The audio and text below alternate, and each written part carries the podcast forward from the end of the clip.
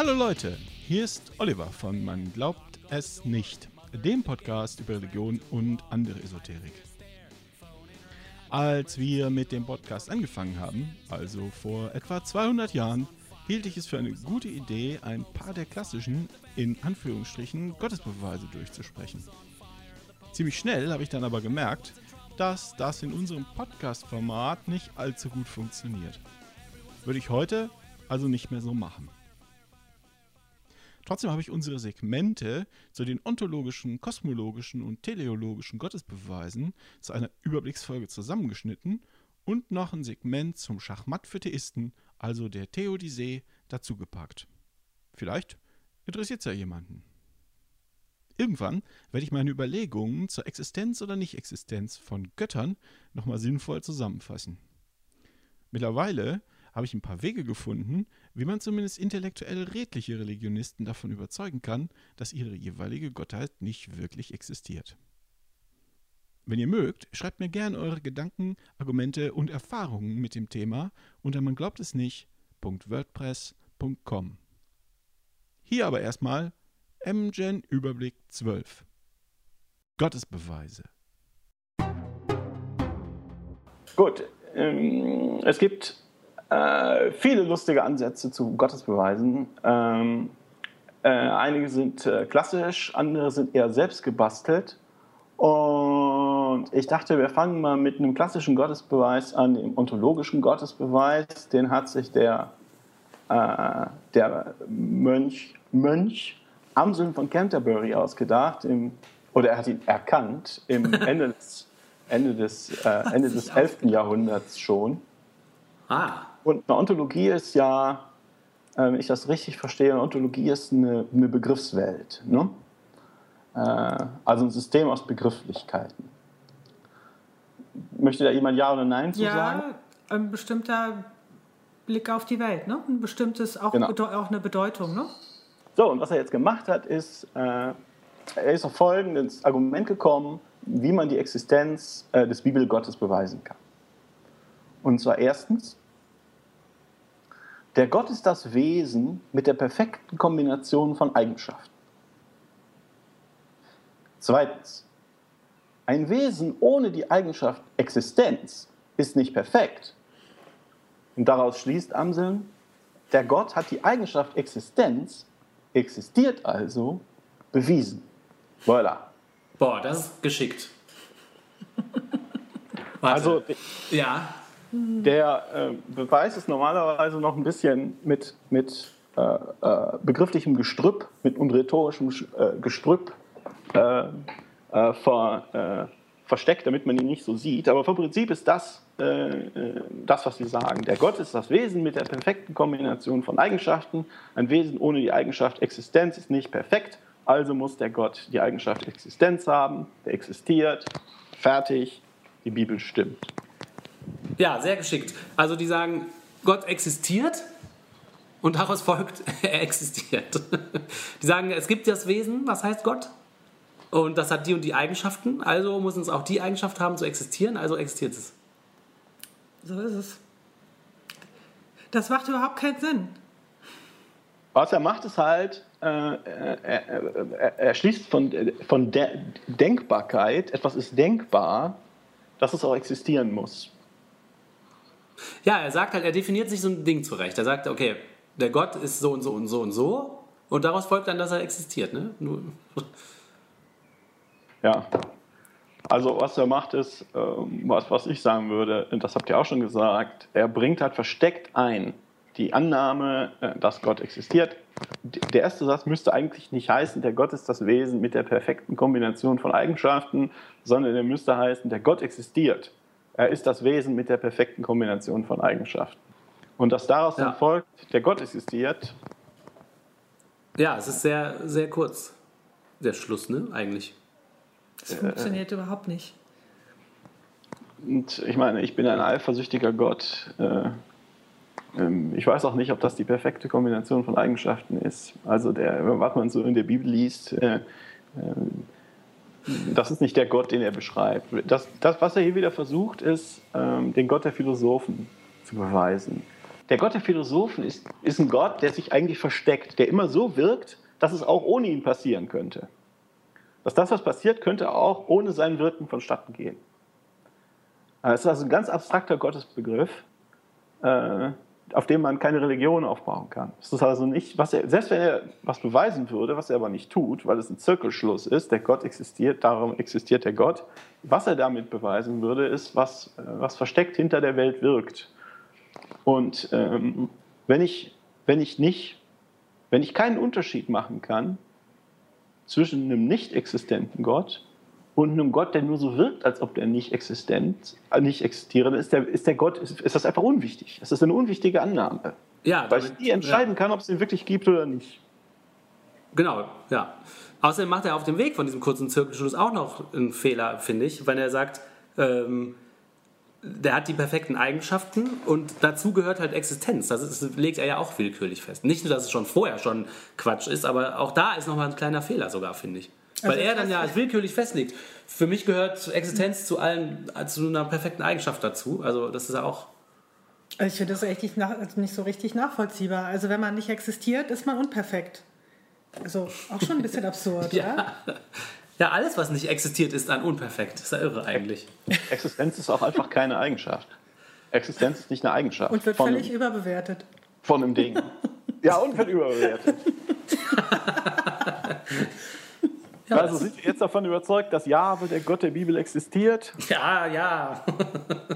Eigentlich nicht. Ne? Nein. Also das, was er, be er, er, beweist, falsch. Der Beweis ist nicht schlüssig. Und wenn er was beweisen würde, dann wäre es ein ganz abstrakter Gott. Und der Sprung von da aus zum Gott der Bibel mit Bundeslade, Jesus und Marienerscheinung ist unfassbar weit. Ja. Es gibt also äh, es gibt keinen logischen Sprung von ah, der Gott der Philosophen existiert, zu Hurra, das Christentum ist wahr. Das, das gibt es einfach nicht. Ja. Es gibt ja im Wesentlichen drei klassische Argumente für die Existenz von Göttern. Das sind die ontologischen Argumente, die kosmologischen Argumente und die teleologischen Argumente. Wie man sieht, verstecken die sich gerne hinter sehr komplizierten Ausdrücken, die einen ein bisschen erschrecken sollen. Und äh, in der letzten Folge hatten wir über ontologische Argumente äh, gesprochen und uns eigentlich gewundert, dass das jemand ernst meinen kann. Genau. Und darum habe ich gedacht, gehen wir heute vielleicht mal über die äh, Kosmo reden wir heute mal über die kosmologischen Argumente für die Existenz von Göttern. Ja. Ähm, fangen wir erstmal mit der einfachen Variante an. Das ist, ähm, ich habe das so ein bisschen, den, was ich hier mache, ist den, ich, ich versuche so fair wie möglich zu sein äh, zu, dem, äh, zu den Argumentierenden, aber gleichzeitig so ein bisschen die, äh, die, das rhetorische Gestrüpp wegzupellen, was da drum ist.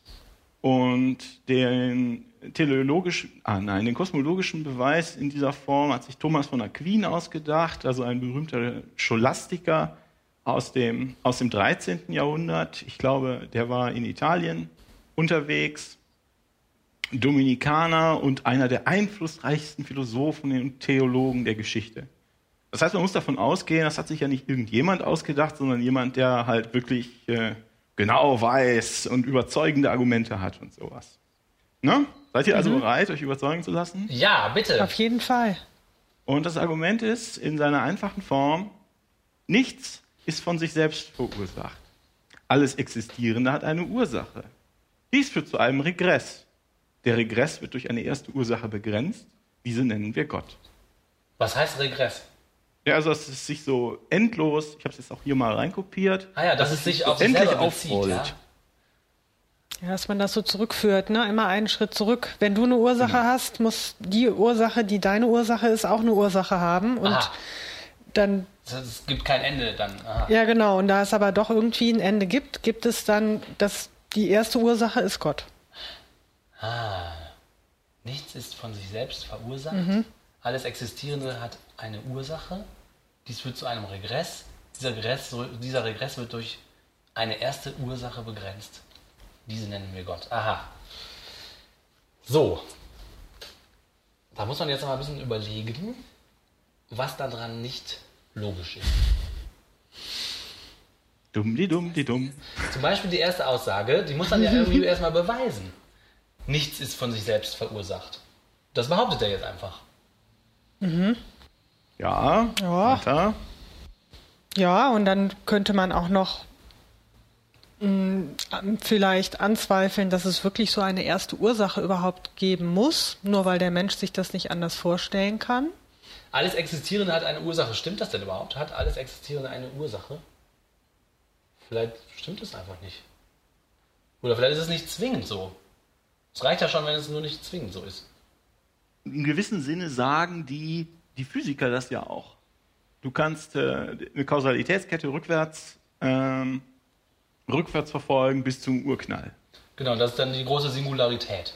Und das ist die Singularität und davor gelten die physikalischen Gesetze nicht. Oder davor ist schon das falsche Wort, aber während der Singularität und was auch immer davor sein mag, wenn es keine Zeit gibt, gibt es auch keinen davor, weil Zeit ist eine Eigenschaft der Raumzeit und dafür brauchst du einen Raum und dafür muss die Singularität erstmal passiert sein. Äh, Das heißt, wir können gar keine Aussagen dazu treffen. Und wenn er jetzt sagt, äh, alles Existierende hat eine Ursache, dann äh, gilt das nur für das Existierende, was wir kennen. Schwierig, weißt Ja, ja, schwierig, schwierig. aber okay, aber in dem Fall wird dem Ganzen eine gewisse Wissenschaftlichkeit unterstellt, weil er ja schon so argumentiert, weil er auf dieser Ebene schon argumentiert, aber also ich finde das schon durchaus angreifbar. Auch dieses, dass diese erste Ursache dann da Gott sein soll, also das kann ja alles Mögliche sein und muss nicht unbedingt Gott Also sein. was, was er macht, ist, glaube ich, also er behauptet erstmal, dass dieser, dieser Regress auch über die Singularität hinweggeht und dass jemand die also hätte machen müssen. Das ist, äh, das ist völlig unbelegt, habt ihr recht. Dann hast du das Problem, dass du dann zwar sagen kannst, wenn du mal kurz annimmst, ja, da ist ein, ein allmächtiges, allwissendes Wesen, das hat das Universum angestoßen, weil das Universum braucht eine Ursache, dann hast du das Problem, jetzt hast du ein allmächtiges, allwissendes Wesen, das immer noch eine Ursache braucht. Denn alles, was existiert, braucht ja eine Ursache, das haben wir ja oben gesagt. Ne? Und du hast also diesen Regress lediglich eine Stufe nach hinten verlagert. ja, stimmt. Du hast gesagt, ja, das Universum braucht eine Ursache und das ist der Gott. Und der Gott braucht auch eine Ursache. Und was ist jetzt die Ursache von Gott? Stimmt. Und was die Christen dann sagen, ist, äh, sie sagen dann, ähm, ja, nein, der Gott braucht keine Ursache. Der Gott ist speziell. Und äh, das Gleiche kann ich aber auch über das Universum sagen, indem ich sage, die äh, Singularität braucht keine Ursache. Wir können darüber nichts sagen. Damit argumentiere ich genauso mit den Christen, wie die Christen mit ihrem Gott äh, äh, argumentieren. Ja, über die Ursache, Gott braucht keine Ursache, über, über, über die Ursache können wir nichts sagen. Sagen wir, ja, der, der Urknall braucht keine Ursache, darüber wissen wir nichts, weil die physikalischen Modelle nicht funktionieren. Ähm, und damit haben wir das Ganze, wir haben also Gott einfach aus der Gleichung genommen, mit genau der gleichen Argumentation. Ja, das ist, Mit genau das ist der gut. gleichen Argumentation. Das ist ja sehr geschickt. Dann sagen wir einfach, genau, aha, der, der- Regress ist da zu Ende, einfach einen Schritt vorher. Das Universum braucht halt keine Ursache. Und genau dazu ist es auch, es ist ein Argument aus dem Unwissen. Das heißt, sie sagen, wir wissen nicht, äh, wie das Argument, was die Ursache des Universums kam, also muss es ein, äh, also muss es ein, äh, ein all, allmächtiger Gott gewesen sein. Das ist auch, da kann man auch äh, was Beliebiges hinsetzen an die Stelle des, äh, des äh, all, allwissenden Gottes. Meinetwegen, das alte Universum ist kollabiert dann ist das neue Universum da rausgekommen. Weiß ich nicht, keine Ahnung, das denke ich mir jetzt aus. Aber die Ja. Erklärung ist genauso gut. Dann ist die Ursache des neuen Universums das alte Universum, was du meinetwegen sowas fast vor sich ausdehnt und wieder zusammenfällt. So äh, zyklisch. Das, das habe ich jetzt erfunden und das ist genauso schlüssig wie das, was, was die sagen. Ja, das stimmt. Das stimmt. Würde ich dir zustimmen. Oh nein, das ist eigentlich schon, das ist das, was ich dazu sagen wollte. Das äh, Argument mit dem Unwissen. Äh, Dann ist es Special Pleading. Sie sagen, ja, alles muss, äh, muss eine Ursache haben, aber der Gott nicht. Ja, stimmt. Der ist voll die Ausnahme dann. Ne? Und dann fragst du genau, dann fragst du, warum denn nicht? Und dann sagen die, ja, ist halt so. Sagen wir dir auch nicht. Und der Gott ist auch, und der sagen wir dir auch. Wissen sie ja auch nicht. Ja, Ja, natürlich nicht. Und dann äh, ist es auch einfach überflüssig äh, zu sagen, wenn Sie sagen, der Urknall entstand aus einer Singularität, der wurde von Jahwe angestoßen, dem allmächtigen, allwissenden Wesen. Warum das so ist, können wir nicht sagen. Dann kannst du einfach auch den Satz mit Jahwe rausstreichen und hast dann da stehen, der Urknall entstand aus einer Singularität oder ist eine Singularität. Fragen zur Ursache können wir nicht beantworten ja. wie das halt so ist. Und die Annahmen, dass da muss dann auch noch ein Gott und dann auch noch Papa Schlumpf und alles Mögliche, äh, was da noch da rein muss. Ja, der Papa Schlumpf hat nämlich den Gott gebaut. So. Möglicherweise. Das ist, äh, ist genauso logisch. Ja.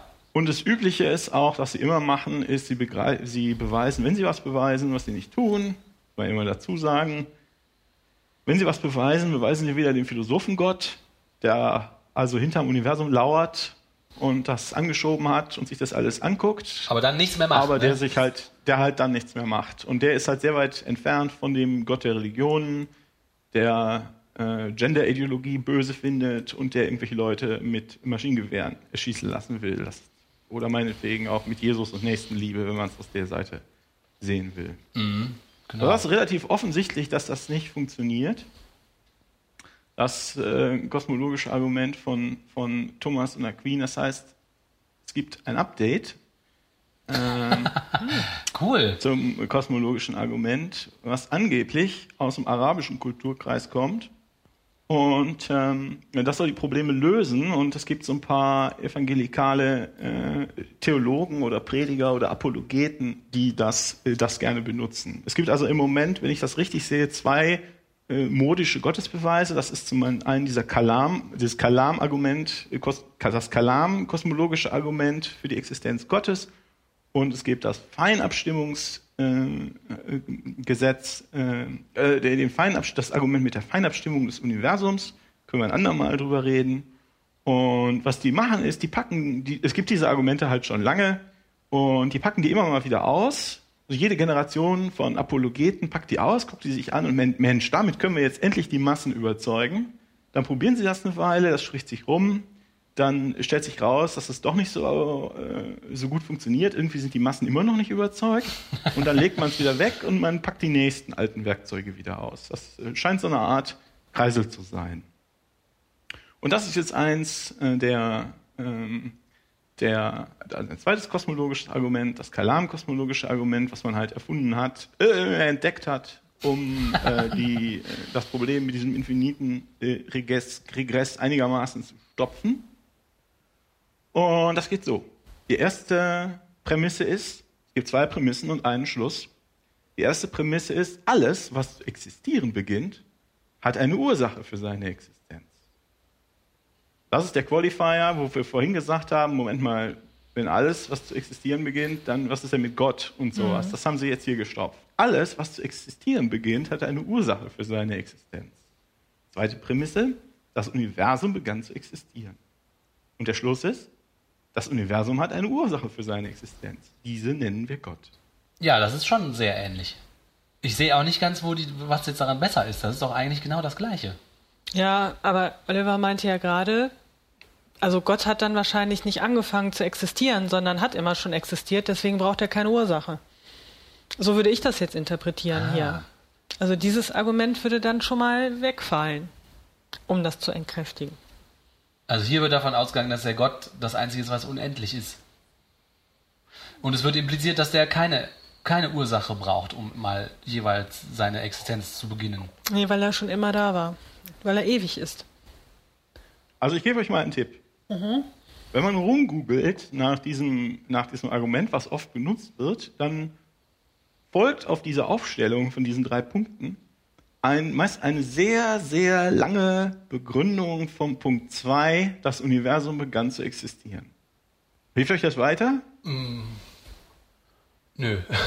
Gut, dann mache ich es nicht so spannend. Wenn, wenn Punkt 2 ellenlang begründet wird, dann ist, lohnt es sich, einen näheren Blick auf Punkt 1 äh, äh, zu werfen, der so nebenbei ähm, quasi, da wird dann so, ja, ja, und das stimmt sowieso, das ist selbsterklärend, weil aus nichts kommt nichts. Äh, es wird dann noch gerne gesagt, ja, aus nichts kommt ja nichts und jetzt lass uns über das Universum reden. Da hinten ein fliegendes Schwein. Und was sie eigentlich machen hier ist, äh, sie sagen, alles, was zu existieren beginnt, hat eine Ursache für seine Existenz. Das Universum beginnt zu existieren. Äh, was sie machen ist, sie benutzen zwei Bedeutungen des Begriffes Ursache. Wenn du die alltägliche Verwendung benutzt, in der mittleren Welt, in der wir leben, dann äh, hat wirklich alles eine Ursache oder auch ein Schöpfer. Ein Maler malt ein Bild, also ist der, ist der der, des, der Prozess des Malens, meinetwegen der, die Ursache des Bildes und eine, ein, ein Autos werden in der Fabrik gebaut und so weiter und so fort. Ähm, und was, die, was dann passiert, also da heißt, kommt, alles was passiert, hat eine Ursache. Genau, Ursache, Wirkung, Kausalität. Alles was zu existieren beginnt, genau, hat eine Ursache. Und was die damit aber sagen, in der mittleren Welt, was wir damit meinen, ist, sozusagen, ist das sogenannte Creatio ex materia. Mhm. Das ist eine Umwandlung von bestehendem Material. Wenn jemand ein Bild malt, dann nimmt er äh, Pigmente und eine Leinwand und macht damit mit einem Pinsel ein Bild. Und äh, deshalb wird der Maler zu seinem Schöpfer und der Prozess des Malens ist die Ursache. Und wenn du Metallerze nimmst und was weiß ich, Kohlenstoffe und dann das schmilzt und formst mhm. und was noch immer, wird dadurch ein Auto entsteht dadurch ein Auto. Aber dieser Ex Materia-Begriff Ursache ist völlig verschieden. Der wird verwendet in der ersten Voraussetzung. Alles, was zu existieren beginnt, hat eine Ursache für seine Existenz. Und dann im zweiten Satz, das Universum begann zu existieren, da wird auf eine andere Bedeutung, der ist implizit, da steht nicht mal Ursache, aber da wird eine, äh, auf eine andere Bedeutung übergesprungen. Und zwar ist das äh, verwenden die jetzt hier die Schöpfung ex nihilo, also die behaupten, dass die Schöpfung, dass das Universum aus dem Nichts geschaffen worden ist, aus dem Nichtsein. Vorher, in Anführungsstrichen, weil es gab keine Zeit, aber egal, sagen wir vorher, war nichts da und dann hat jemand mit dem Finger geschnippt und dann ist das Universum entstanden. Das ist aber kategorisch ganz anders, als wenn ich äh, Leinwand und Pigment nehme und ich mal da äh, ein Bild draus. Ja, weil du für das eine Sachen benutzt, die es schon gibt, und die, die es schon gibt und du veränderst die. Und in dem anderen Fall ist es, äh, kommt es einfach aus dem Nichts. Genau. Das ist gar keine Schöpfung, das ist eine Umwandlung. Genau. Wenn ich ein Auto baue, wandle ich äh, Energie und Materie in ein Auto um. Und äh, wenn ich das mit dem Universum mache, dann kann man das hier behaupten, dass das auch so sei, aber das ist völlig unbelegt. Ja, genau, wie du gerade sagst, vielleicht ist das aus einem anderen Universum entstanden, ne? dann wäre es auch einfach nur eine Umwandlung gewesen. Ja, wir haben nämlich, wir haben nämlich keine, wir haben nichts, um damit zu experimentieren. Wir wissen, dass alles in der, hier in der Welt, in der wir, die uns umgibt, im Alltag, dass alles eine Ursache für seine Existenz hat, weil wir das schon tausendmal gesehen haben. Kann man, damit kann man experimentieren und sagen, oh ja, es ist eine Umwandlung von Materie in andere Materie oder von Energie in Materie oder was auch immer, ist ja angeblich dasselbe Ding. Mhm. Aber mit Universen wissen wir das nicht. Wir haben nämlich keine zum damit experimentieren. Wir haben nur dieses eine Universum und aus dem können wir nicht rausgucken. Genau. Das heißt, zu sagen, das Universum ist umgewandelt worden von irgendwas in was anderes, das wissen wir nicht. Das ist nicht so wahrscheinlich. Und das, dann brauchst du nämlich keinen Gott mehr. Oder wenn du sagst, das Universum äh, wurde aus dem Nichts geschaffen, dann wissen wir nicht, ob, äh, ob man dafür eine Ursache braucht oder nicht, weil der, weil der Begriff Ursache hier überhaupt keinen Sinn ergibt. Du hast diese, diese Schöpfung aus dem Nichts ist substanziell anders als die Schöpfung durch Umwandeln. Ja, ja, okay, das verstehe ich ungefähr, glaube ich. Und wenn ich, das hat man mal, da habe ich mal ein schmales Büchlein gelesen von äh, Lawrence Krauss, das heißt A, Universe, from Nothing ein Universum aus dem Nichts in Deutsch. Das ist ganz interessant. Und das heißt, die Kosmologen sagen, sie haben da auch eine ganz gute Idee, dass es äh, also solide Anzeichen dafür gibt, dass das Universum in der Tat aus dem Nichts entstanden ist, und zwar ohne, ohne externe Ursache. Da gibt es sogenannte Vakuumfluktuation oder Raumfluktuation. Aus, da bilden sich aus dem Nichts äh, spontan Elementarteilchen, äh, und äh, aus denen sich dann wiederum die Welt aufbaut im großen Rahmen. Und was, also das muss nicht so sein, aber das ist halt eine, eine Idee. Hey, es geht doch auch ohne. Und äh, was Sie sagen halt, Sie, äh, Sie bringen hier, ob absichtlich oder unbeabsichtigt, zwei völlig unterschiedliche Bedeutungen von Ursache äh, durcheinander. Zuerst äh, behaupten Sie die eine, dann springen Sie auf die andere über, setzen die gleich und sagen, ja, da ist also ein Loch, äh, das verstehen wir nicht, und in diesem Loch muss Gott sitzen. ja. Ja, mit sowas hat man sich dann abzuplagen. Ja, ja weil das ist äh, leicht aufzustellen, äh, dieser äh, sogenannte Beweis, und äh, kompliziert zu widerlegen. Ne? Das ist das Tricky, das ist das Gemeine daran. Martina ist, Martina zweifelt. Ich finde diese Gottesbeweiskategorie irgendwie schwierig, weil das, was da behauptet wird, ist halt also Das ist schon, das, das ist ja immer irgendwie Quatsch. So. Und dann das aber mit so, dann das auf so eine wissenschaftliche Ebene äh, zu widerlegen. Also ich habe da irgendwie, finde ich das schwierig. Also klar, die formulieren das pseudowissenschaftlich hier und das dann so wissenschaftlich auseinanderzunehmen, widerstrebt mir irgendwie innerlich. Deswegen finde mhm. ich das etwas schwierig, diese Kategorie. Aber es gibt ja scheinbar äh, Diskussionen, die auf der Ebene dann so stattfinden. Also ich bin, ich, ich stimme mit dir überein, äh, dass, äh, dass niemand zum Christen wird oder meinetwegen zum Moslem, falls dieses Argument denn wirklich aus, aus dem muslimischen Kulturraum kommt. Was übrigens interessanterweise schon wieder zeigt, dass man es also auch benutzen kann, um diverse Götter in Natürlich. die Welt hinein zu äh, definieren. Aber niemand ist wegen so eines Arguments jemals religiös geworden. Äh, das benutzen die, die benutzen das nur äh, gegenüber Leuten, die schon religiös sind, um die irgendwie zu bestärken oder gegenüber äh, zweifelnden atheistischen Leuten, um zu sagen, da, da habt ihr es. Hier, Genau, um Angriffe abzuwehren, um Zweifel auszulöschen, um, um äh, Kritikern den Wind aus den Segeln zu nehmen. Ne? Ja, genau. Und deshalb finde ich es, äh, ich finde es, ich finde es interessant, es mhm. sich anzugucken. Ich stimme mit, äh, mit Martina überein, oder mit euch beiden, dass es eigentlich äh, müßig ist. Ähm, denn wenn es einen allmächtigen, allwissenden und allgütigen Gott gäbe, dann würde man den ganz anders wahrnehmen. Da muss man den nicht in diesen kleinen Logeleien äh, zurechtbiegen, sondern dann würde er sich in der Welt alltäglich zeigen, wie er das, wie er das versprochen hat. Ja, ja, das sind kleine Logeleien. Das sind kleine Logeleien und da geht es darum, in einer pseudologischen Argumentationskette den Punkt zu finden, der nicht logisch ist und dadurch die Argumentationskette äh, als unlogisch zu entlarven. Das ist ein intellektuelles Gedankenspiel mit Formulierungen und, und logischen Schlussfolgerungen. Ne? Das ist es, was wir hier machen. Mhm. Aber das wäre doch, das ist doch vielleicht mal eine ganz interessante Frage. Was würde, was würde euch denn überzeugen? Also wenn es das hier nicht ist, ähm, oder würde euch so, ein, wenn wir so einen Beweis haben, den wir irgendwann nicht mehr widerlegen können, der eine nicht logische Fehler hat oder wo die Annahmen nicht unsinnig sind, was, was würde euch denn, was würde euch denn überzeugen? Das ist, äh, das ist, äh, die Frage gilt ja auch für mich, äh, dass das Christen vielleicht doch recht hat. Oder zumindest die Theisten.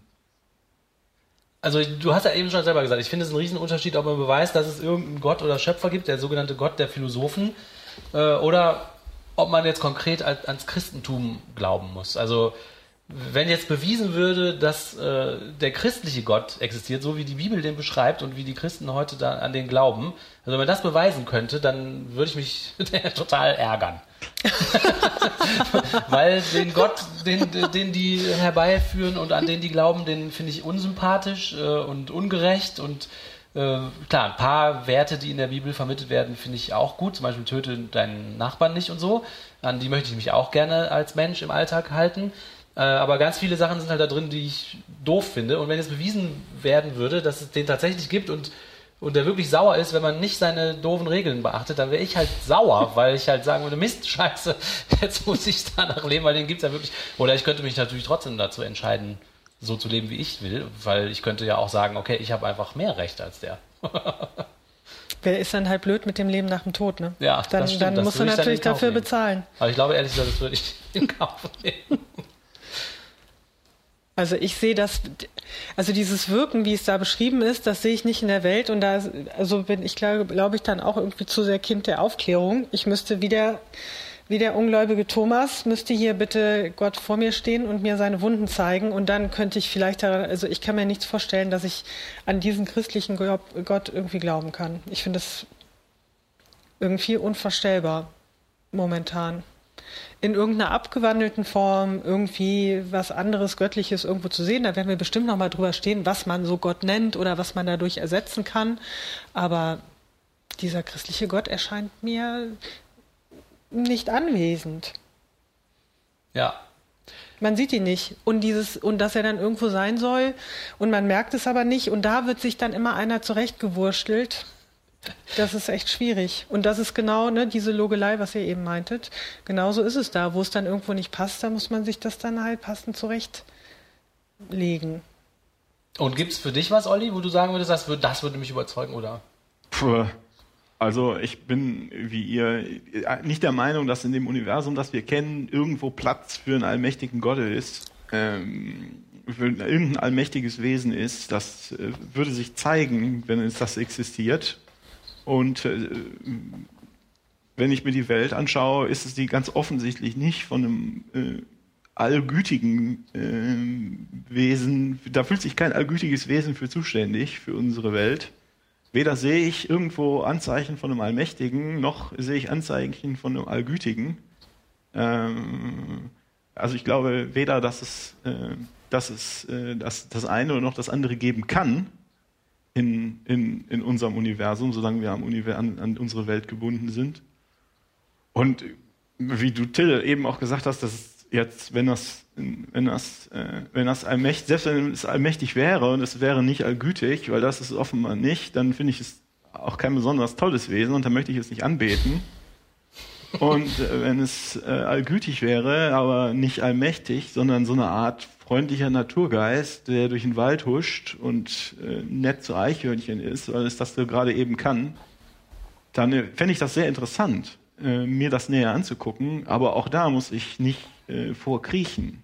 Ja. Das ist halt das, was uns oft komisch vorkommt. Dieses hündische Kriechen, dieses äh, ja. ganz, ganz klein machen. Ich bin schuldig, ich bin, äh, ich bin schuldig, ich bin ewig schuldig. Mhm.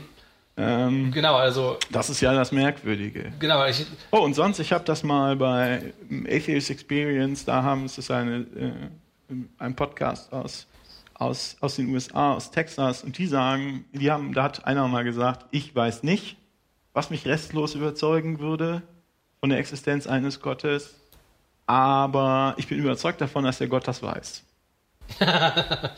Das heißt, wenn es den allmächtigen Gott gäbe und er will mich überzeugen, dann wird er das schon schaffen. Und äh, das fand ich sehr einsichtig. Das ist ganz cool.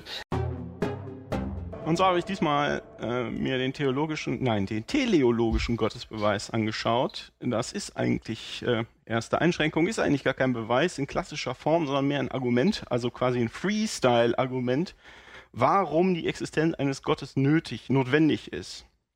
Und was die machen ist, die argumentieren mit der anscheinenden Zweckmäßigkeit und der Zielgerichtetheit des Universums oder der Welt um uns.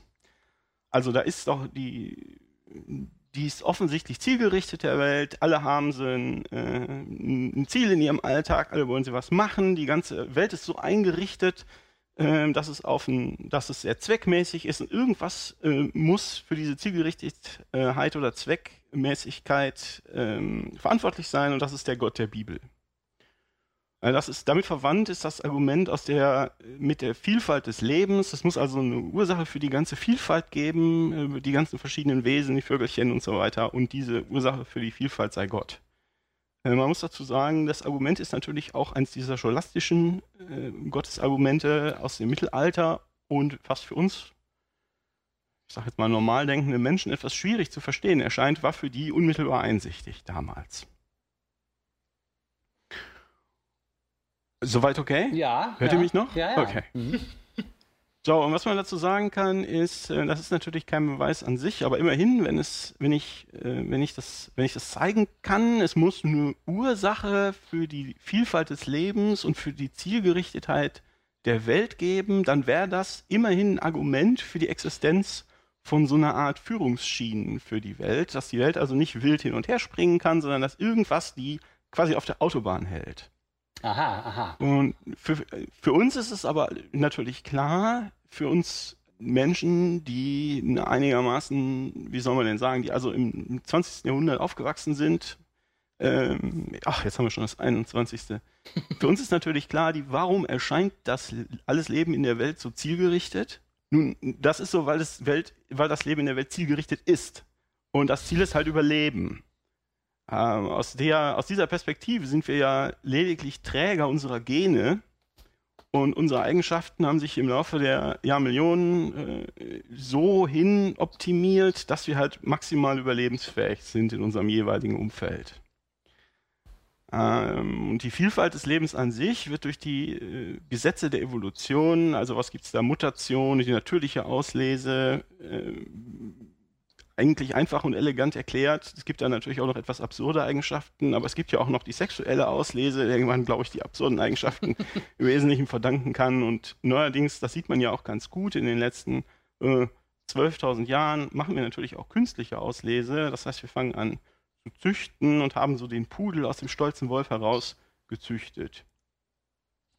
Wenn man sich das ein bisschen anguckt, stellt man eigentlich fest, dass die Gotteshypothese äh, in diesem Kontext völlig überflüssig ist, weil die nichts erklärt. Ich brauchte also keinen Gott mehr. Ich komme ohne Gott genauso zu den gleichen Ergebnissen und zwar deutlich eleganter und mit weniger Annahmen. Das konnten die Scholastiker im Mittelalter noch nicht wissen, weil die sich nicht äh, mit der Biologie so weit auskannten. Heute ist das Argument allerdings nur noch sehr albern. Und in der Tat, wenn man sich mit Leuten unterhält, und wenn wir Artikel bringen über Evolution, dann kommen die absurdesten Leute aus ihren Löchern und da sieht man dann ganz oft einen naiven Kinderglauben, der da am, äh, der da am Werk ist. Das erstaunt mich also immer wieder, dass die Leute also vollkommen unbeleckt sind von jedem Wissen. Wollt ihr da vielleicht irgendwas zu sagen? Ja, also du hast gerade gesagt, dass äh, das zielgerichtet, die Welt ist zielgerichtet und daraus folgt, dass der Gott existiert. Also und das Ziel heißt Überleben. Allein das kann man ja schon in Frage stellen. Ne? Das Ziel heißt ja gar nicht Überleben, sondern das ist einfach zufällig so, dass bestimmte Eigenschaften eher überleben als andere. Ob das dann ja, das, Ziel nein, ist das oder nicht, weiß man ja gar nicht. Es ist einfach das, ein Mechanismus. Das mit dem Überleben habe ich gesagt. Ähm, die können sich, was sie machen, ist, sie können sich nicht vorstellen, es sieht alles so aus, es ist alles so, das passt alles so gut zueinander. Weißt du, alles passt, alles greift ineinander. Äh, das muss doch, das kann doch unmöglich Zufall sein. Das ist, glaube ich, so ein bisschen, so ein bisschen ja, der Gedanke. Aber das es ist gibt all die schönen Tiere und guck, der eine ist den anderen und, und so weiter und so fort. Wenn das, wenn der eine jetzt nicht da wäre, dann wäre der andere ja nicht da und das das muss sich doch jemand ausgedacht haben. Das liegt ja da erste, muss das, doch jemand hinterstehen. Ja, das liegt ja einmal daran, dass man diese sich einfach die Zeit nicht vorstellen kann in der sich das alles entwickelt hat. Das ist ja sehr schwer, sich das vorzustellen. Und dass man es so rückwärts gerichtet sieht. Also man sieht ja die ganzen Fehlschläge nicht, die Tiere, die es eben nicht geschafft haben und die komischen Dinge, die nicht überlebt haben und da nicht da reinpassen würden. Also so im Nachhinein, von jetzt aus, wirkt das vielleicht alles sehr zielgerichtet, aber ich würde auch sagen, dass es, da ist auch viel Zufall dabei. Und jetzt sieht es halt so aus. Der Rest hat es halt nicht geschafft. Das ist ja nur ein mögliches Ergebnis von dem, was da abgelaufen ist. Ja, und es gibt auch so Beispiele, wo man tatsächlich noch Überreste von so Imperfektionen sehen kann, wie zum Beispiel diesem äh, Nerv von der Giraffe. Da gibt es wohl einen Nerv in allen Wirbeltieren, der geht von einer Stelle im Gehirn zum nächsten, aber der läuft bei so einem ganz frühen Fisch über den so und so vielen Halswirbel. Und das hat sich irgendwie nie geändert und deswegen ist jetzt der absurde Fall, dass bei der Giraffe, die halt einen extrem langen Hals hat, geht dieser Nerv den ganzen Hals runter und wieder hoch, nur um im Gehirn wieder anzukommen. Das ist ein total krasser Umweg.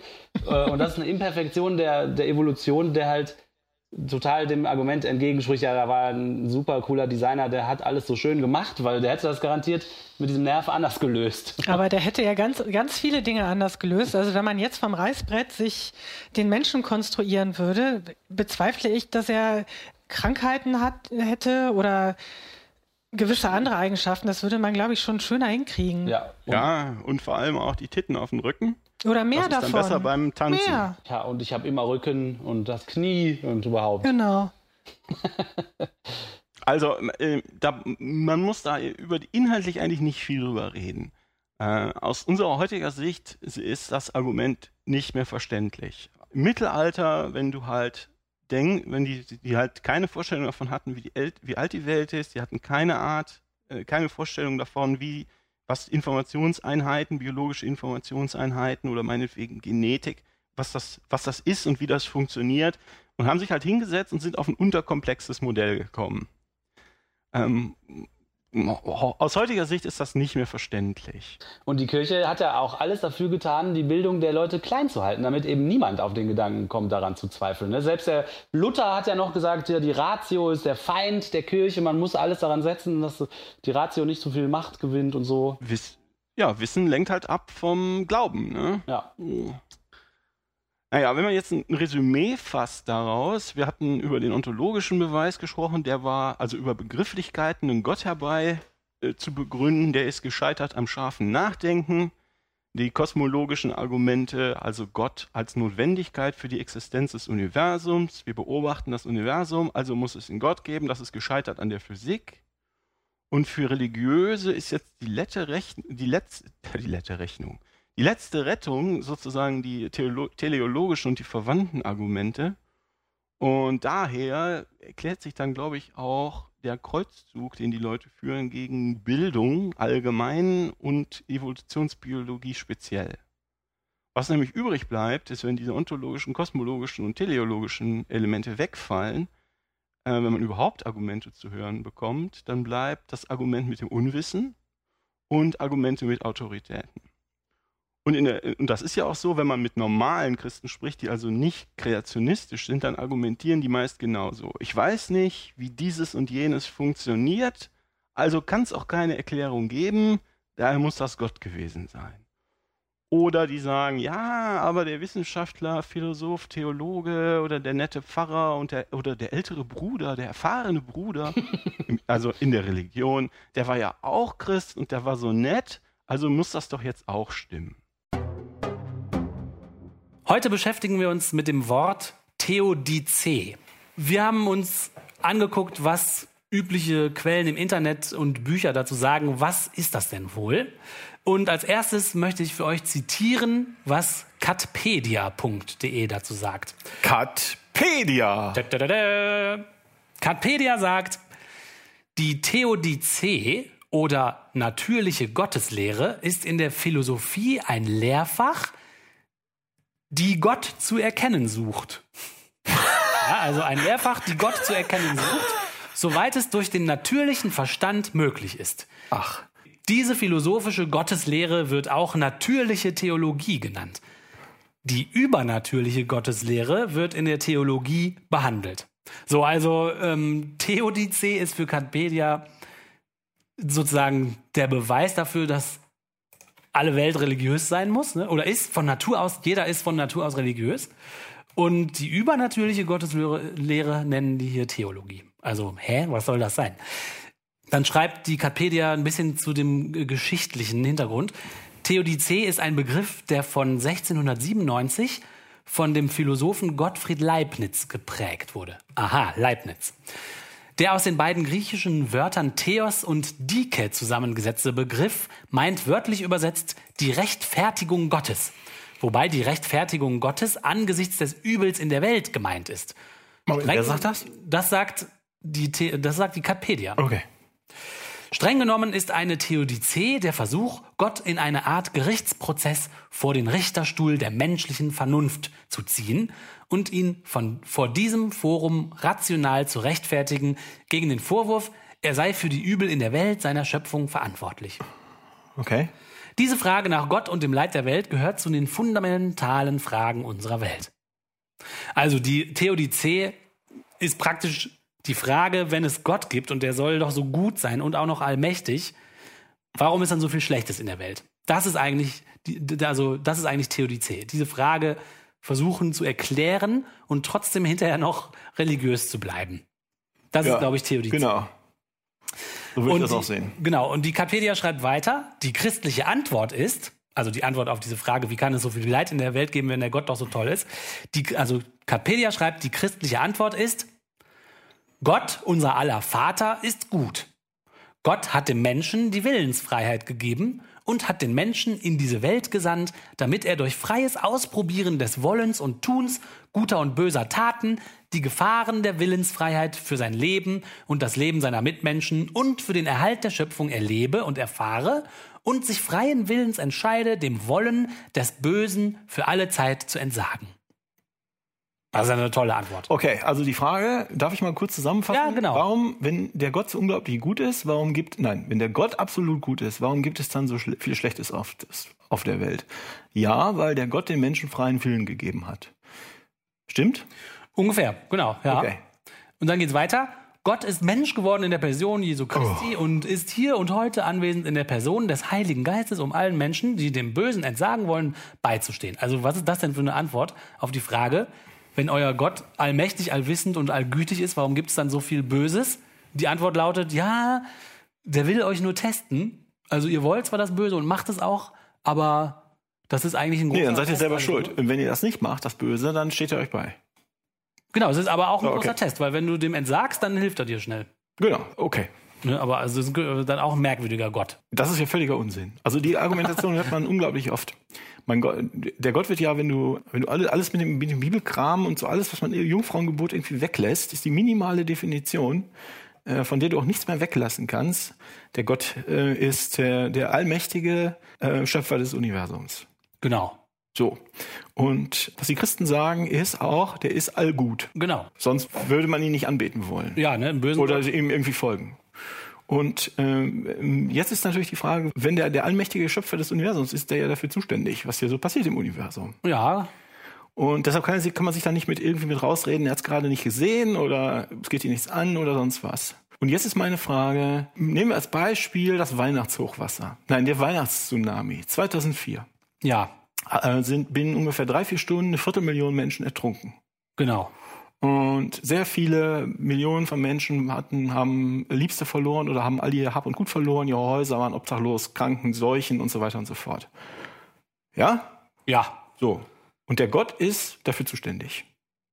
Weil er das so geschaffen hat, inklusive Tsunamis. Er ist allwissend und allmächtig. genau. Könnte er also einfach mit einem Gedanken verhindern, hat er aber nicht. Hat er nicht. Was hat das mit dem freien Willen zu tun? So, wenn da ein Kind wohnt an der Küste, die Eltern haben es dahin gesetzt in das Haus. Wie hat sich das Kind dafür entschieden, zu ertrinken? Ja, nur weil zwei Erdplatten aufeinander rumrutschen in der Mitte des Ozeans. und Was der Gott einfach hätte verhindern können. Ja, also meiner Meinung nach. und die Antwort darauf ist, es gibt keine Antwort. Wenn es einen allmächtigen Schöpfer des Universums gibt, ist er böse. Ja, muss er. Finde ich auch. Das ist logisch. Das folgt. das. Ja, das, folgt. Genau. Mhm. Das folgt. Und deshalb haben sie sich jetzt ein, weil das offensichtlich folgt, haben sie ähm, 1500 Jahre Theologie benutzt, ja, haben 1500 Jahre Theologie, Profis, was auch immer, Bischöfe, Professoren und so weiter und so fort, die ein rhetorisches Argument oder ein rhetorisches Gerüst um diese einfache Folgerung rumbauen. Da, da hilft auch nichts zu sagen, der Gott ist allgerecht, anstatt der ist allgut. Genau, und das, das, das rhetorische Gerüst ähm, ist nicht dazu da, den Widerspruch zu erklären oder gar aufzulösen, Sondern zu nur verstecken. von dem Widerspruch Ganz genau. abzulenken. So ist das. Und wenn diese Katpedia als ersten Teil der Antwort auf diese Frage schreibt, Gott unser aller Vater ist gut, ist das einfach nur heiße Luft. Das ist keine Aussage. Ja, die, Warum- da, da schon stehen, davon gehen die aus, weil sonst bricht die Religion zusammen, wenn das nicht mehr so wäre, und versuchen jetzt davon ausgehend einen Weg zurück zu diesem anderen Punkt zu konstruieren. Den gibt's aber nicht, den Weg. Meiner Meinung nach gibt's das auch nicht. Ich stimme mit dir da überein. Also, Also und da gibt es, C- du hörst ja auch die Merk, das ist ähm, ak aktuell, aktuell geworden, als es ähm, nach dem Zweiten Weltkrieg, also dann haben ja erstmal 20 Jahre die Leute so getan, als wäre nichts gewesen. Aber dann hat ja auch die Theologie gemerkt, dass sie ein Rechtfertigungsproblem hat mit der Holocaust-Theologie. Das, äh, was zur Hölle hat der Gott seinem auserwählten Volk dazu gemutet? Also so, so denken die ja. Ich Ja, ja. denke so nicht, aber die denken ja, so. richtig. Die Antwort auf die Frage, wo war Gott während des Holocaust, ist, Till, was ist die Antwort? Der freie Wille? Im Urlaub? Gott war am Kreuz und Ach, hat gelitten mit dir. Ach so, das macht es natürlich So, viel, viel mehr Das ist besser äh, jetzt. für meines Erachtens, meines ehrlichen Gefühls, deutlich zynischer, als zu sagen, er war im Urlaub. Das stimmt. Das stimmt, weil es dann noch, dann bist du hinterher noch selber schuld, dass du es nicht bemerkt hast, dass er mit dir gelitten hat, ne? Ja, ja. Nee, Irgendwie im ähm, Ketzer-Podcast hat, ich glaube, es war im Ketzer-Podcast, hat jemand erwähnt und gesagt, es ist merkwürdig, dass der, ähm, dass der Gott in zwei freie Willen gegeneinander stehen.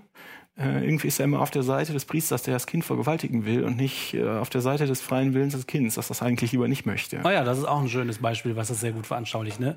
Also Theodizee ist der verzweifelte Versuch, von den nagenden Zweifeln abzulenken. Die Wikipedia hat auch eine Antwort darauf, was Theodizee ist. Und zwar schreibt die Wikipedia, Theodizee, französisch, Lala. griechisch, altgriechisch, Theos, Gott und Dike, Gerechtigkeit. Also Gott und Gerechtigkeit ihn schickt. stecken wohl in dem Begriff. Und die Wikipedia schlussfolgert, messerscharf, Theodizee heißt Gerechtigkeit Gottes.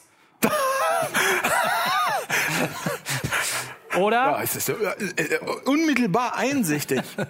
oder Rechtfertigung Gottes. Na Ja, das finde ich wahrscheinlich deutlich besser. der Sache schon näher. Gemeint sind verschiedene Antwortversuche auf die Frage, wie das subjektive Leiden in der Welt vor dem Hintergrund zu erklären sei, dass ein zumindest christlich aufgefasster Gott einerseits allmächtig, andererseits gut sei. Also hier wird schon mal ein bisschen, sagen wir mal, abgekühlter sich dieser Frage genähert.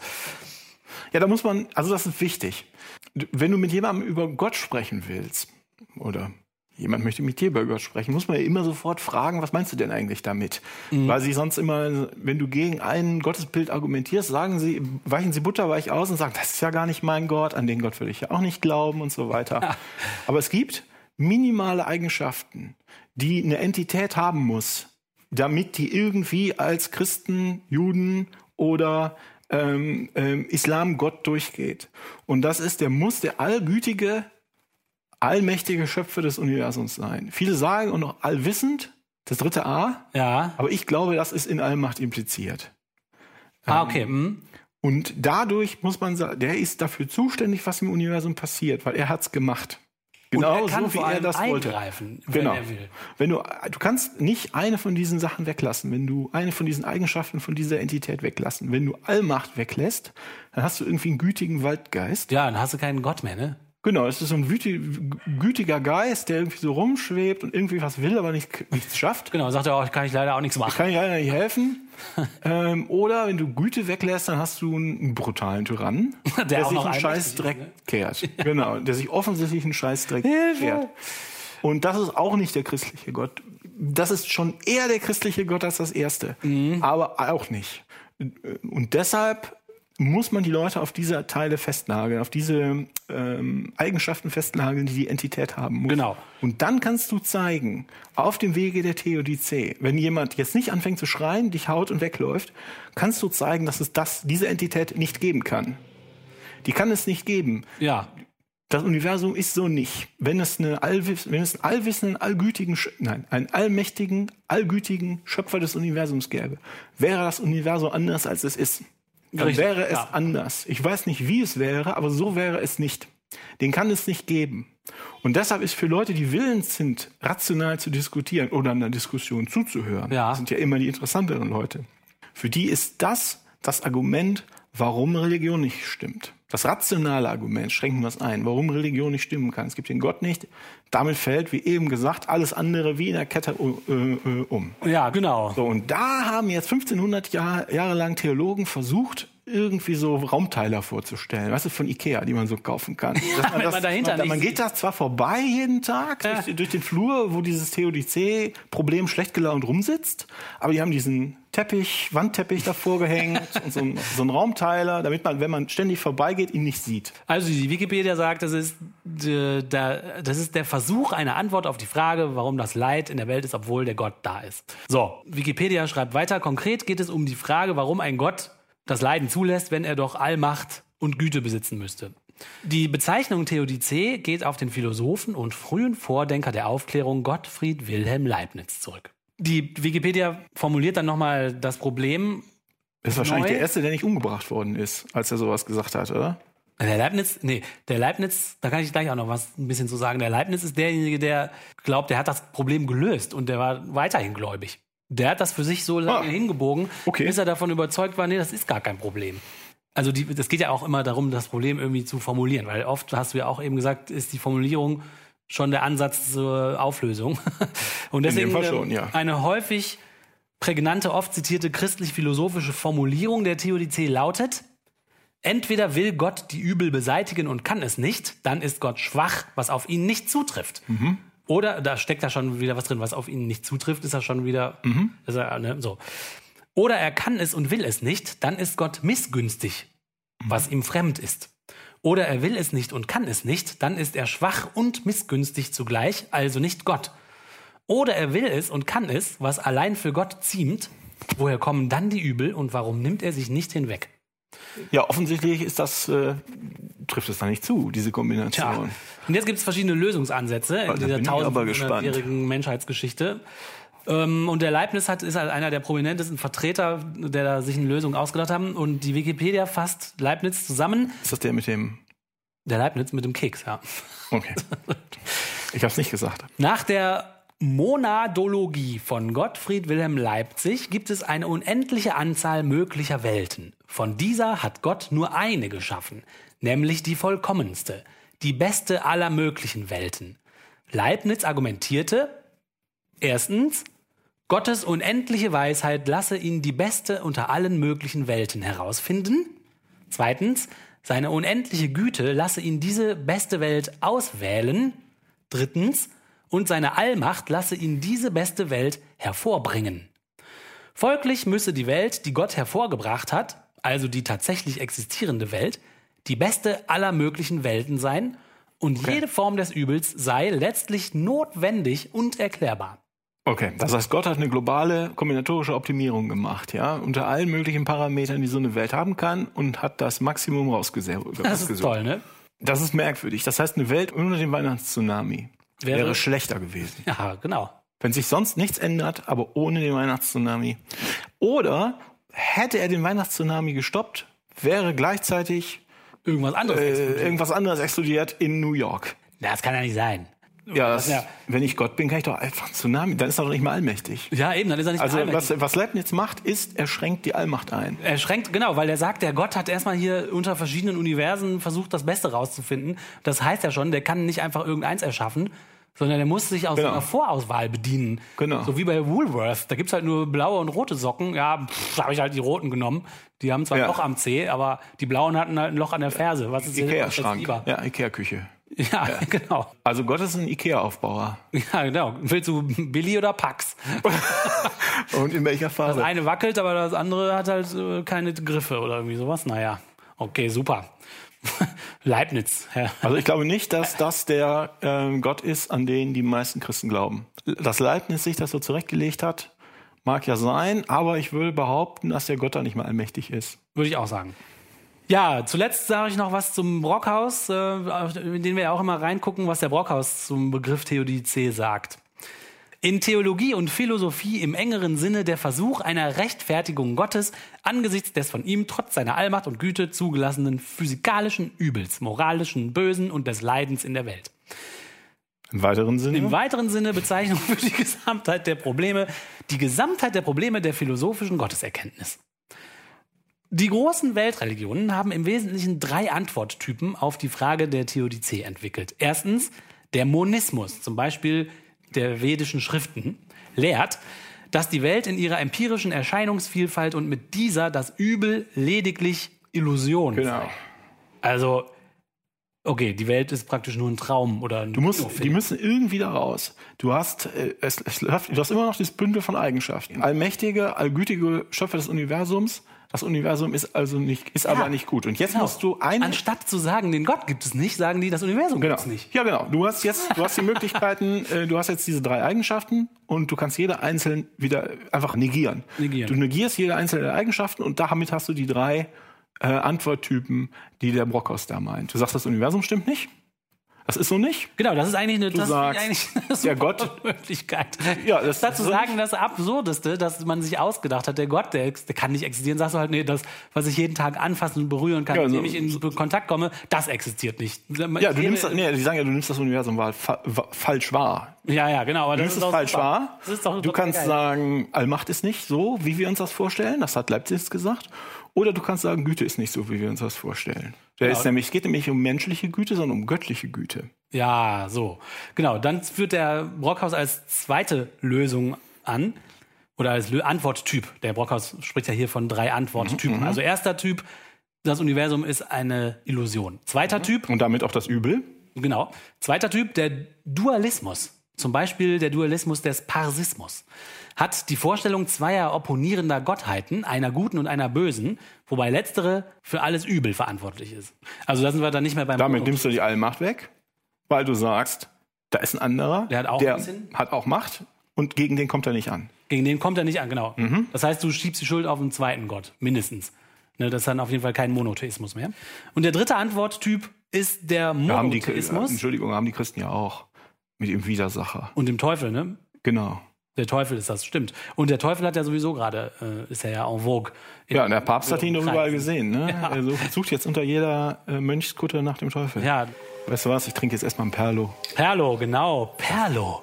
Das Wasser, das schön macht. Weiter, zweitens. Der dritte Antworttyp, Oh. den die Menschheit entwickelt hat, ist der, der Monotheismus, zum Beispiel des Christentums, verbindet mit seinem metaphysischen Monismus eine Form von ethischem Dualismus, der das Übel als Folge und Strafe des Missbrauchs der dem Menschen von Gott gegebenen Freiheit beziehungsweise der Verletzung der Gott gegenüber gebotenen Gehorsams- und Treuepflicht charakterisiert. Das heißt, da, sagt, die, die sagen, er ist nicht gut.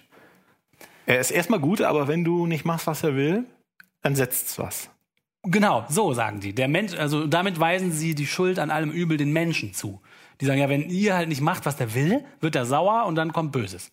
Was halt auch krass ist, weil das Beispiel mit dem Tsunami, was du gerade gemacht hast, zeigt ja, dass man noch nicht mal was Böses machen muss und trotzdem wird er schon sauer offenbar. Ja, oder du kriegst Krebs, ne? Also, Ja, das auch. Oder Kinder kriegen Krebs, das ist ja auch immer ein gerne ein Beispiel. So, also die drei Antworttypen scheinen mir alle ziemlich, sagen wir mal, für mein be beschränktes Gehirn unzureichend. Das ist dummes Rumgelabern. Dann schreibt der Brockhaus weiter, Leibniz, der den Begriff Theodizee 1697 geprägt hat, unternahm einen umfassenden Versuch, das Problem theoretisch zu lösen. Das Böse, hat er nämlich gesagt, ist von Gott zugelassen, damit auch aus ihm Gutes komme. Schließlich handele es sich um die beste aller möglichen Welten, da es in jeder anderen noch mehr Übel gäbe. Also der Leibniz, ich glaube, der hatte einfach total Schiss zu erkennen, dass der Gott Quatsch ist. Und er hat so lange rumlamentiert, bis, er- bis er dann behauptet hat, er hat's gelöst. Oh, super toll, macht euch keine Sorgen.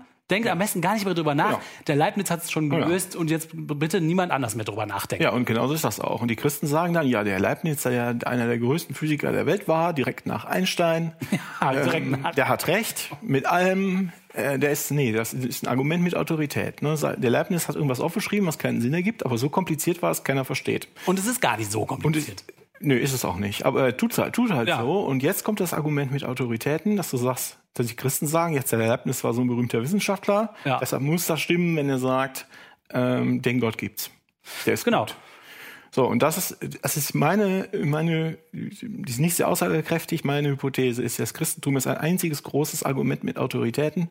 Der hat gesagt, der hat's gesagt, deshalb muss es stimmen. Genau. Und der hat Sonst haben die nämlich gar nichts. Deshalb fallen die immer wieder auf die gleichen logischen Fehler ja, ein. Genau. Der es gesagt hat, hat halt ein Riesenhaus und einen tollen Mantel und wahnsinnig viel Kohle, weil er Hut, einen goldenen 1500 Jahre die Kohle den Armen abgenommen hat und einen goldenen Hut hat er auch. Also, ja, muss er recht haben. Ja, äh, über Leibniz gab es auch im WDR 5 im philosophischen Radio ähm, eine Sendung im, äh, mit dem, das ist ja die Sendung mit dem Jürgen Wiebeke, der dieses philosophische Radio, das ist immer ungefähr Oh, eine Stunde zu verschiedenen philosophischen Themen und der hat dann immer Gäste. Und äh, Also ganz ehrlich, ne? Mhm. Martina hört das ja auch immer, wie, dass ihr das ertragt. ich höre immer nur ausgewählte Themen und dann jedes Mal ärgere ich mich danach. Ich, ja, na gut. So, auf jeden Fall gab es eine Radiosendung zum Thema äh, Leibniz äh, Theodizee und zwar war das irgendein Jahrestag oder weiß ich auch nicht. Und die Sendung kam am 26.08.2016. Wer Lust hat, kann das mal suchen. In der ähm, Mediathek des WDR ist es leider offline, weil es zu alt ist. Aber irgendein netter Mensch hat es auf YouTube gestellt. Wenn man also bei YouTube sucht nach Leibniz, Theodizee und WDR 5, dann findet man die Sendung, wo der Moderator Jürgen Wiebeke den Herrn Manfred Geier dazu interviewt. Und dieser Herr Manfred Geier, der ist offensichtlich eine, eine Größe auf dem Gebiet Leibniz. Und der versucht da dem Radiomoderator die ganze Zeit zu erklären, wie der Leibniz das alles hergeleitet hat. Und ich habe mir die Sendung angehört und habe mich ständig geärgert. Also die Argumente, die der, die der Manfred Geier da in Leibniz Namen aufzählt, die sind alle so mit einem halben Mal Nachdenken aus der Welt geschafft. Also die, die sind alle nicht standfest, die Argumente. Aber also wen das interessiert, ich finde, das ist, eine, das ist eine sehr schöne Demonstration dafür, dass was der Leibniz gesagt hat, alles nicht standhält. In der Sendung tun die so, als ob dann sagt er, ja stimmt, ah, das ist ja schlau. Hm. Aber in Wahrheit, der denkende Mensch, der sich eine Stunde lang diese Sendung anhört, ist das eine super Demonstration dafür, dass Leibniz wirklich kein einziges Argument standhält. Alles, was übrig bleibt, was sie sagen können, wenn man selbst wenn man hinter diesen hinter, hinter diese hinter diesen Raumtrenner guckt, weil man ein bisschen drüber nachdenkt, dann sagen sie immer noch, ja, rational kann man gar keine Aussagen zu Gott machen, oder? Man muss es halt, man muss halt religiös musikalisch sein. Den Religionsknochen muss man haben. Also, Theodizee, liebe Hörerinnen und Hörer, falls ihr bis hierhin vorgespult habt, ist der verzweifelte Versuch, sich einzureden, dass man doch kein logisches Problem mit Gott hat, obwohl man ein Riesenproblem mit dieser Konstruktion hat. Achso, Theodizee, wenn man mit Theodizee argumentiert, wenn man mit Christen äh, argumentiert, ist das ein Schachmattzug. Und das wissen die. Stimmt, genau. Und deshalb äh, sind sie dabei, irgendwie Ablenkungswölkchen. Es gibt auch so Flugzeuge, wenn die mit Raketen angegriffen werden, lassen die so pff, so ein Rauch. Wolken von, nee, so Wolken von so Alufolieteilchen Ah, fallen. ja. Mhm. Also die Air Force One hat sowas. ne? Und die, Und ich glaube, das ist das, was sie machen. Die pupsen Alufolie, die Christen. wenn man, äh, wenn man damit kommt, versuchen die links und rechts äh, davon hinzuwerfen, damit sie selbst nicht merken, genau, was sie jetzt verloren haben. suchen sich tolle Fremdwörter aus dem Griechischen und tun es, als ob das eine Wissenschaft wäre und so kompliziert, dass nur der Eingeweihte das überhaupt argumentieren kann. Dawkins, der, also der ist ja, der hat ja gar nichts zu sagen dazu. Ja. Und so. ja, Theodizee. Ja. Nehmt das, ihr Christen. Wohin gehst du? Ich, ich gehe ins Kino. Was läuft da? Ähm, Quo vadis? Was heißt das? Wohin gehst du? Ich gehe ins Kino. Was läuft da? Quo vadis? Was heißt das? Wohin gehst du? Ins Kino. Und was läuft da? Quo vadis? Was heißt das denn? Wohin gehst du? Ich gehe ins Kino. Was läuft denn da? Quo vadis? Was heißt denn das? Oh, wohin gehst du? Ich, ich gehe ins Kino. Und was läuft da? Quo vadis? Was heißt das denn?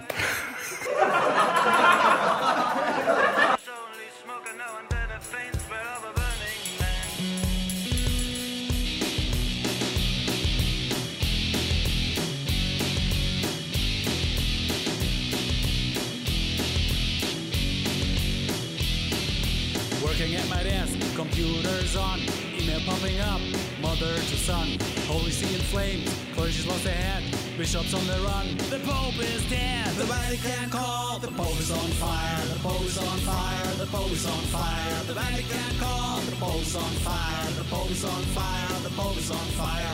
Everyone's in trouble now, everyone's in trouble now. Fire, fire, fire, fire, fire, fire, fire, fire. Everyone's in trouble now, everyone's in trouble now. Fire, fire, fire, fire, fire, fire, fire, fire. The Vatican call, the bulb is on fire, the bulb is on fire, the bulb is on fire. The Vatican caught, the bulb is on fire, the bulb is on fire, the bulb is on fire. Everyone's in trouble now, everyone's in trouble now. Fire, fire, fire, fire, fire, fire, fire, fire. Everyone's in trouble now, everyone's in trouble now.